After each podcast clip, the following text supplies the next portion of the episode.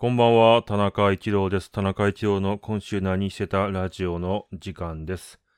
9月30日深夜2時36分。なので、えー深夜乗りですね。深夜乗りで喋ろうかなと思っております。なので明日寝て起きたら、このラジオはね、何喋ってたんだろうなっていう、そういう内容になるかなと思います。なんとなく区切りが良かったんで回しました。区切りが良かったんで暇つぶしに動画いろいろ見てて、20年ぐらい前の動画を見てね、なんか20年前の雰囲気いいなぁなんて思いながら、あの、爆笑問題のすすめっていう、爆笑問題さんと当時の売れっ子作家の人とかが出てくる対談番組というかね、バラエティなんですけども。私ね、あの、作家の人のインタビューとか対談って結構好きで、まあちょくちょく、まあたまに YouTube とかでも最近は企画上がって、動画も上がってるので見ることがあるんですけども、多分それの原点が爆笑問題のすすめだったんだなーっていうのをね、まあたまたまレコメンドされたところから見たんですけど、ごめん、口が全然回ってないのは多分疲れてるからなんだけど、えーと、それで見ててね、やっぱりね、珍しい人が結構出ててね、面白かったですね。で、作家の人のインタビューや対談って何がいいのかなっていうのが、あんまりね、こう自分をよく見せようとかじゃないところで自分の言葉で喋ってるっていうのがいいんですよね。うん。それでいて言葉が荒くないのがいいかな。なんかやっぱりね、言葉の商売をしてる人たちの話す言葉っていうのは、綺麗というかね、腑に落ちるので、まあね、動画を見ても何が印象に残るかって言われると、そんなに印象に残んないんですけど、どんな動画見てもね。うん、だけど聞いてる時はすごい心地いいというか、そうだよなーなんて思ったりも思わなかったりもしながら聞いててね。でね、爆笑問題の番組っていうのは私結構人生で影響してまして、爆笑問題のすすめもそうなんですけど、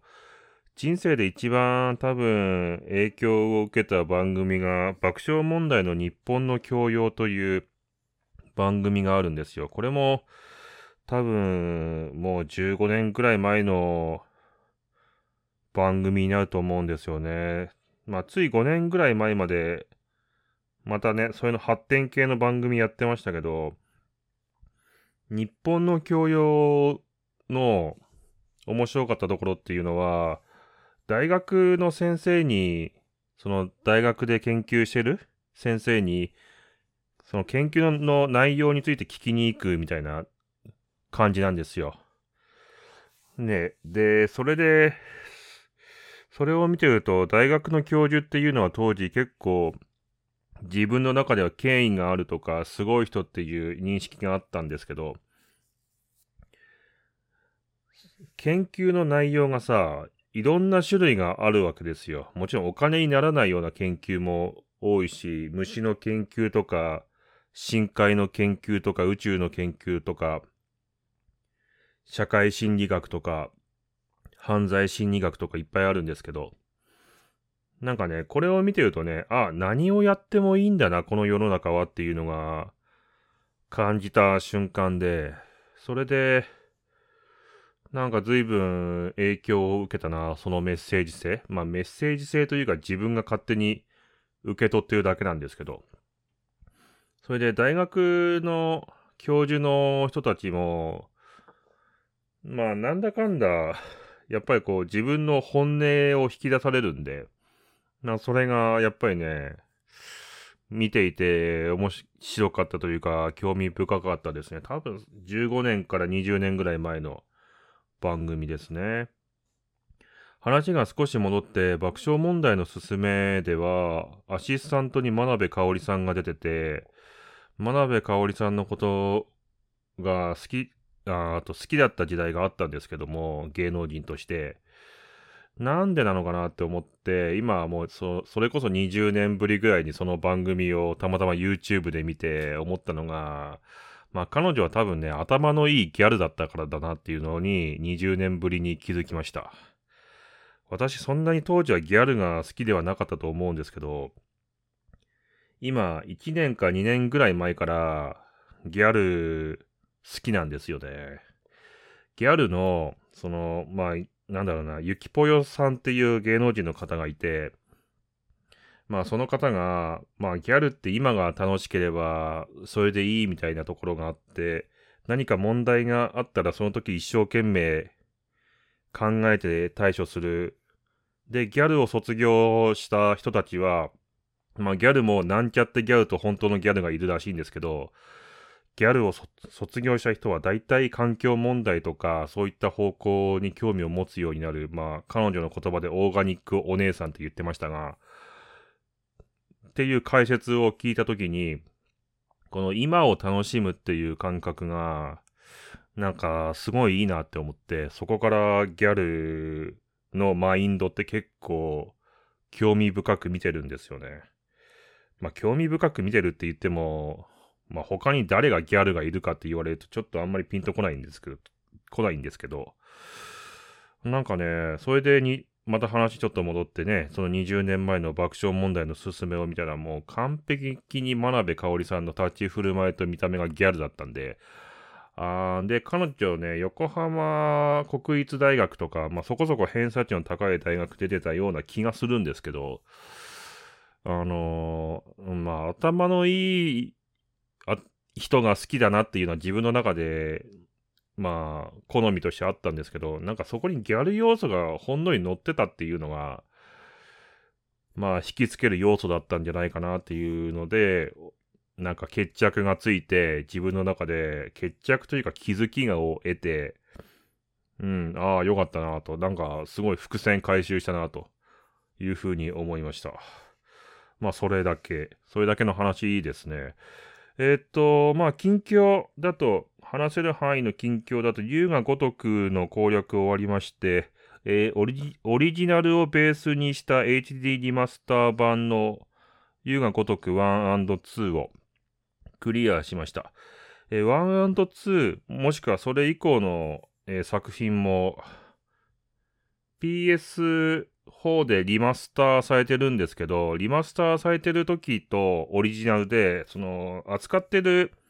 ライセンスが違うんで、登場人物とか、えー、登場する企業が変わってくるんですよね。そこがさ、あの、優雅如くシリーズのかなり罪深いところで、もちろんね、アクセスしやすいのはリマスター版なんですよ。多分ね、ゲームパスとかにも入ってるから、まあ月々1000円ぐらいで、5作品ぐらいはやり放題みたいな、プレイし放題だと思うんですけど、やっぱりね、オリジナルの方が、オリジナルのさ、その空気感っていうのがあるので、どうしてもオリジナルでやりたいなと思ってオリジナル版ね、その買ってあったやつをクリアしたんですよ。で、龍が如くの2で、まあ、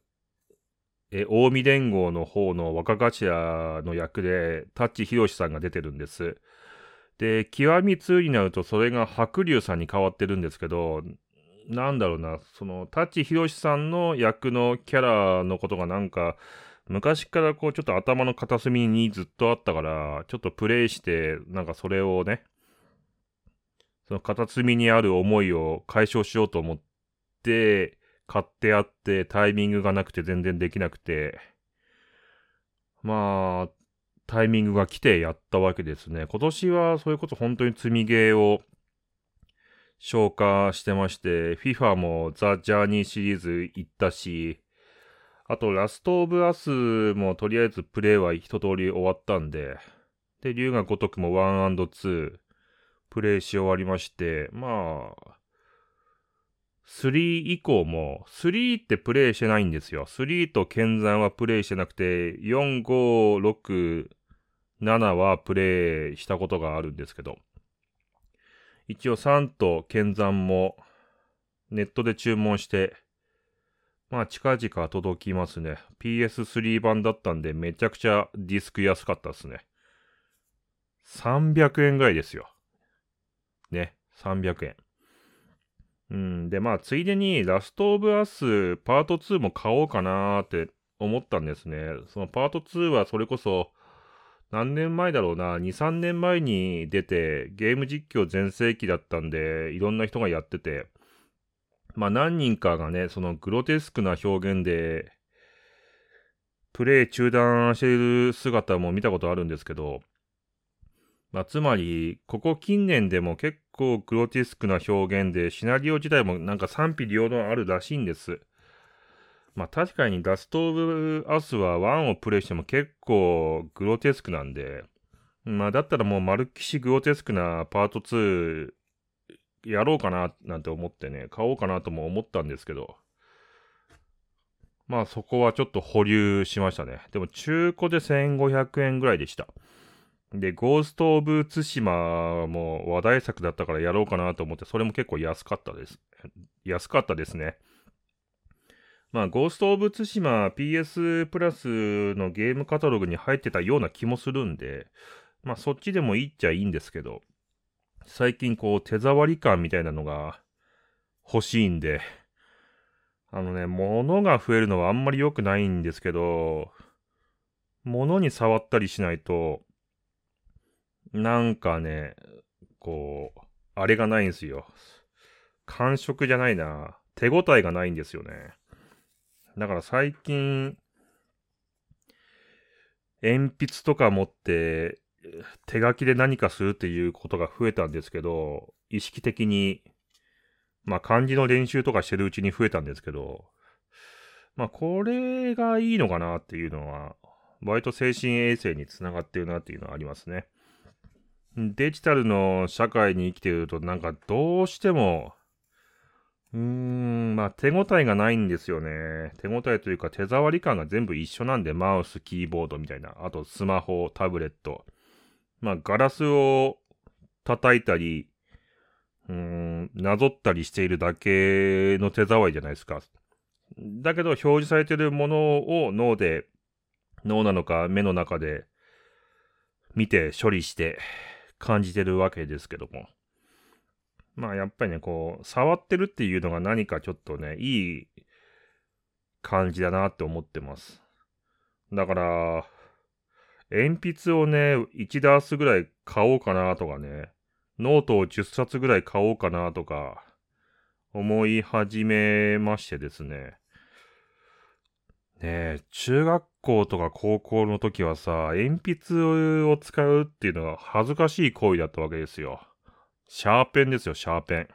シャープペンシルですよね。今の人もシャーペン使ってんのかどうかわかりませんけど。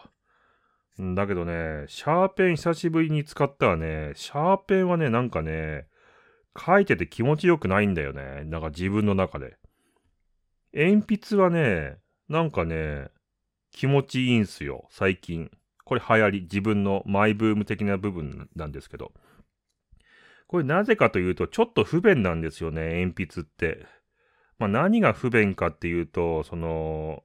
削らないといけないし、うん、まあ書いてるうちに先が丸くなっちゃって、あの、だんだんその文字のね、その線が太くなったりするじゃないですか。それで、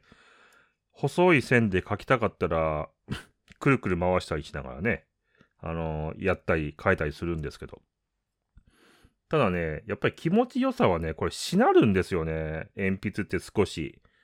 なんか、何言ってるかわかんないかもしれないですけど、書いてると、しなりがあるんですよ。シャーペンと違って。シャーペンってね、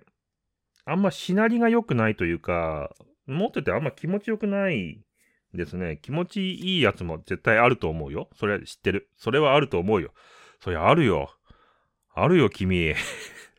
そんな怒ることないだろう。あるよ。そりゃ、あるよ。でも、俺は今、鉛筆が意外と気持ちいいって話をしたかった。そうなんです。そうなんです。っていうので、なんか鉛筆で蝶々書いてます。まあ、前回言った1分間だけでもいいから読書、1分間だけでもいいから漢字の練習っていうのを毎日ちょこちょこやってて、まあ、意外といい効果出してます。うん。案外本はね、1分間だけでも読んでみるっていうのは結構いいね。やっぱなんだかんだ3ページぐらい読んで、で、集中力がなくなった瞬間に速攻やめられるんすよ。元々のハードルが低いから。あー、なんか読んでても全然頭入ってこないなーって思った時ってあるじゃないですか、本って。だけど頑張って読むと、その頑張って読んでる部分すっぽりもう、ないわけ。あの、情報が自分の中に。入ってない、入ってないんですけど、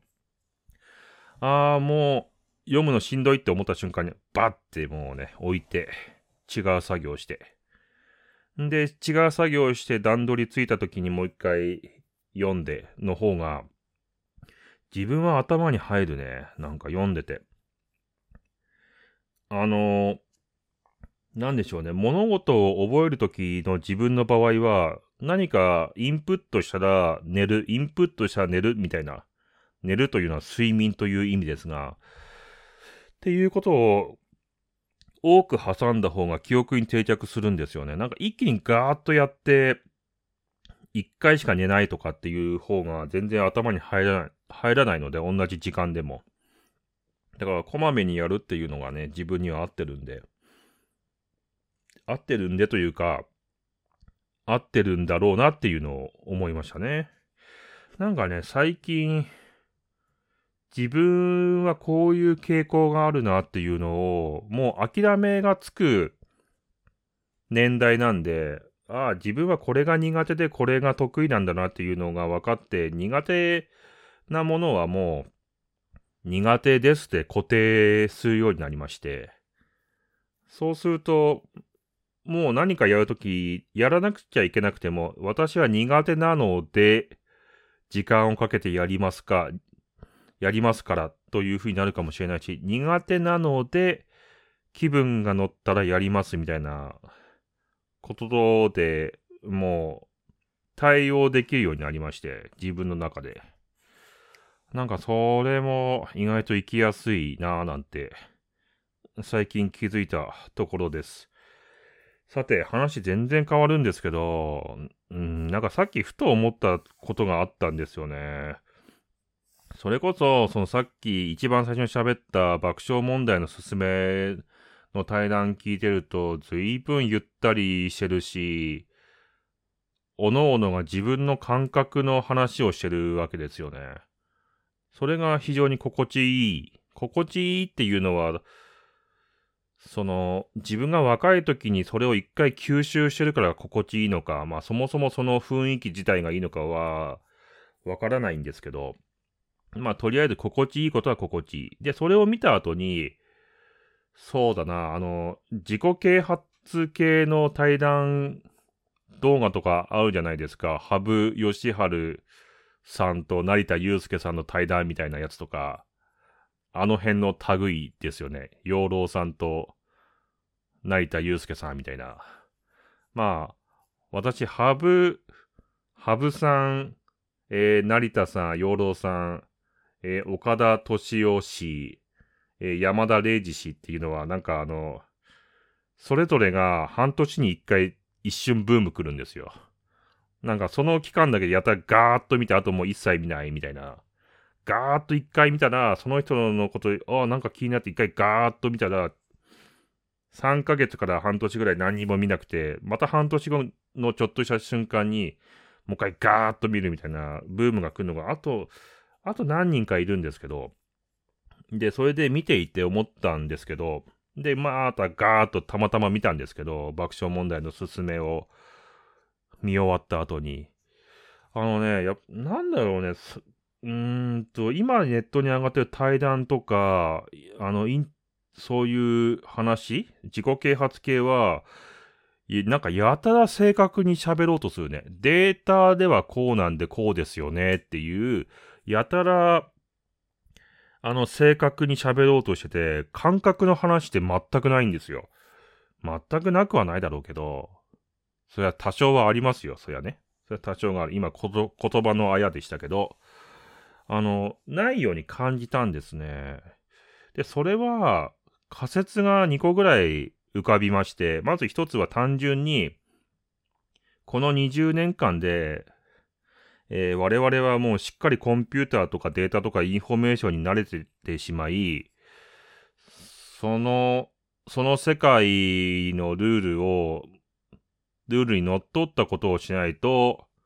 えー、いろんな人から批判を受けるという経験も、経験則も持ち、まあそういった喋り方をするとか、そういった話し方をすることが、データではこうなってるんですけど、とか、あの本ではこう書かれてましたけど、みたいなことをベースに喋るのを良しとしたのか、っていうのが、まず第1点の仮説。で、第2点の仮説は、これはなんか非常に言葉を選ぶ仮説なんだけど、あの、世の中、あの、20年前ってね、あの、世の中がしっかりそこそこなんだかんだ安定してる上で、サブカルっていうのが付随してたんですけど、今の時代ってあんまりその、真ん中が安定してる感じがしないじゃないですか。まあ実際安定してるところはあると思うんですけど、あの、感じがしてるんで、そこで思ったのが、今まで頭がいいとか、その、うん、なんだろうな、なんて言ったらいいのかな、頭がいいとか、努力してきた人とかが、昔だったらちやほやされる、いや、安定してた、安定してる立場にいてもおかしくない人が、この安定している立場が実は不安定だということを気づいて、いろいろ発信し始めてるんだけど、その話術が伴ってない。何言ってるかわかんないと思うんですけど、うーん、どういう言い方をしたらいいのかな。あのね、なんか、20年ぐらい前の番組とか見てると、安定してる人たちはもう安定してて OK で、あん、なんか、その枠に入れなかった人たちが、話術を磨いたり、芸を磨いたりして、えー、番組というか映像に残ってるっていうのがあるんですよ。だから、なんか自分たちはみ出し物なんで、ちょっと感覚、難しいことわかんないんですけど、感覚で喋ってるんですけども、なんか共感する部分あるなっていう、その感覚に共感するっていう部分があるんです。だけど、今の、その、えー、っと、対談とかインタビューとかを聞くと、まずは、第一には叩かれないようにしようとか、傷つけないようにしようとかっていうところがあって、そこの感覚が鳴らされてますよね。グラウンドを鳴らすトンボ、トンボな、トンボなんか今あんのかわかんないけど、まあ土を鳴らすようなものですよね。で、鳴らされた上で、間違ったことを伝えちゃいけないから正しいことを喋るっていうのも乗ってきますよね。トッピングが乗ってくるんですけど、それを今まで安定していたとされている層の人たちが、そこにいたはずなのになんかいまいち成果が上がらないことも含めて、その知識を使って話し始めてるんだけど、あの、感覚として芯を食ってないというか、うーん、なんかそういうところもあんのかななんていうふうに思いましたですね。それにね、あの、あの、なんだろうな、やっぱりサムネイルがおかしい。やっぱり今の時代の YouTube のサムネイル。うん。なんか、まあ、有名人の名前、誰それ、まあ、写真ももちろんバーンと載ってて、切り抜き動画とかだと、切り抜き動画のサムネイルだと、誰か有名人の顔写真が載ってて、その有名人の名前がバーンと出てて、えー、魂を揺さぶる感動スピーチみたいな、なるじゃないですか。あの、誰が、誰に対して魂が揺さぶられたのかみたいな話ですよね。そ、そんなことを言われたら一気に見る気なくすんだけど、俺はって思ってんだけど、まあ、うん、でも数字は伸びてるから、まあそこの違いは何なんだろうなっていうのがあって、うん。というかね、あの、最近俺は普通、俺はというかね、ふつふつと思ってんのが、最初はさ、テレビが元気じゃないと、その、まあ日本だったら国内が元気になるわけないなっていう風な感覚があったのよ。それなぜかというと、テレビ、テレビほど、あの、見やすくて、アクセスしやすいくて、影響のある媒体ってないのよ。ないと思ってんのよ。でも、同じことを思ったら、映像が元気ないとダメなのよ。映像の中で不平不満とか攻撃とかしちゃダメなのよ、やっぱり。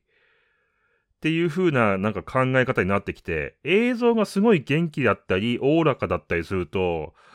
多分それだけで心が休まるんじゃないのかな。それはもちろん新聞媒体とかでもいいんですけど、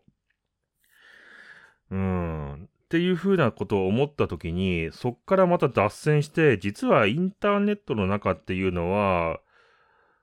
弱い人しかいないんじゃないかなっていう説が一個出てきて、これ弱いっていうのはかなり広い意味なんです。その、まあ、体力がなくなってる人もそうかもしれないし、精神的に弱いとかっていうそのまんまの言葉もあるんだけど、何かわからないものを探してる人も来ますよね、インターネットには。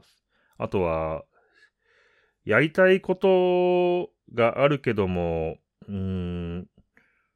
なんかその時間までの待機時間中なんで見てますっていう人もいるじゃないですか。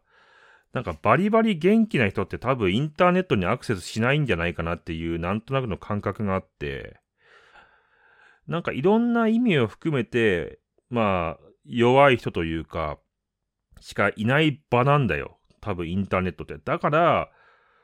強い言葉はかなりショックとしても受けるし、うーん、言葉の世界の中で、やっぱり優しい言葉とか、傷つけない言葉っていうのも大事になってくるんだよね。その、ショックを、ショックを与えると注意が向くんだけど、ショックを与えない方が多分いいんだよ、でも。その、おおらかになるんであれば。うん。おおらかさだね。あとはもしかしたら、今ちょうど過渡期で、あの、世界を意識しないといけないっていう風潮があるから、その世界ってなんだみたいなのをうまく捉えられなくて、ちょっともやもやしてる時期に入ってるだけなのかもしれない。それはやっぱりその数十年前の日本の国内だけしか見てなかったその国内のメディアの方がなんかおおらかに見えるっていうのと一緒で、あのー、最初はね、その国内しか意識しない方がおおらかなんじゃないかなとも思ったんだけど、多分もう10年、5年か10年ぐらいすると世界を意識することも普通だって思えてくる人たちが出てくるんで、多分その人たちが出てきたあたりからまたすごいおおらかになるような気がする。まあ世界って結局こういうもんだよね、みたいな。あの、まあヨーロッパの人たちはなんだかんだ言うけどこういう考え方だし、アメリカの人はこういう考え方だし、中国の、中国の人はこういう考え方だし、で、そんな中で世界全体の問題はこういうもんだし、受けるものはこういうもんだし、みたいな。えー、日本で置き換えると、大阪の人は喋りが上手で関西弁は喋りに適した言葉だなっていうのはもう感覚で分かってんじゃないですか。で、九州弁とか沖縄弁は少し個性があって面白いなとか、東北弁の人は最初何言ってるかわかんないけども、なんか無駄のない方言だなとか、言葉短いなとかっていうの感覚で捉えると思うんですけど、それを多分ね、世界の地域個々に対して感覚として捉える人たちが出てくると思うから、5年とか10年ぐらいすれば、あと。まあそうなったらもうちょっといいのかなと思うね。あと、やっぱね、テレビとかああいった影響力のあるところがおおらかなものを作れるといいよね。ふと思う時があるんだよね。その青少年の、青少年に悪影響を与えるからって言って、そのテレビ制作に注文がつくことがあるっていうのはよくね、10年とか20年聞いてきたけど、あのー、青少年とか子供がテレビ見てんのかっていうのが結構最近俺謎なんだ、正直。あの、YouTube とか、Netflix とか、ディズニープラスのの方を見てるんじゃないの？そりゃアニメぐらいは見るだろうけど、みたいな。ことも思ったりはするんだけど、それはちょっと実際よくわかんないので、まあ保留。まあわかんないことだらけですよね、正直ね。さて、あの、あっという間に30分過ぎたんですけど、えー、完全にその深夜乗りで喋ってるヨタなんで、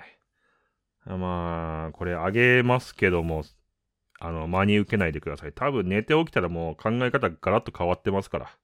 はい。といったところでした。えー、この辺で失礼いたします。田中一郎でした。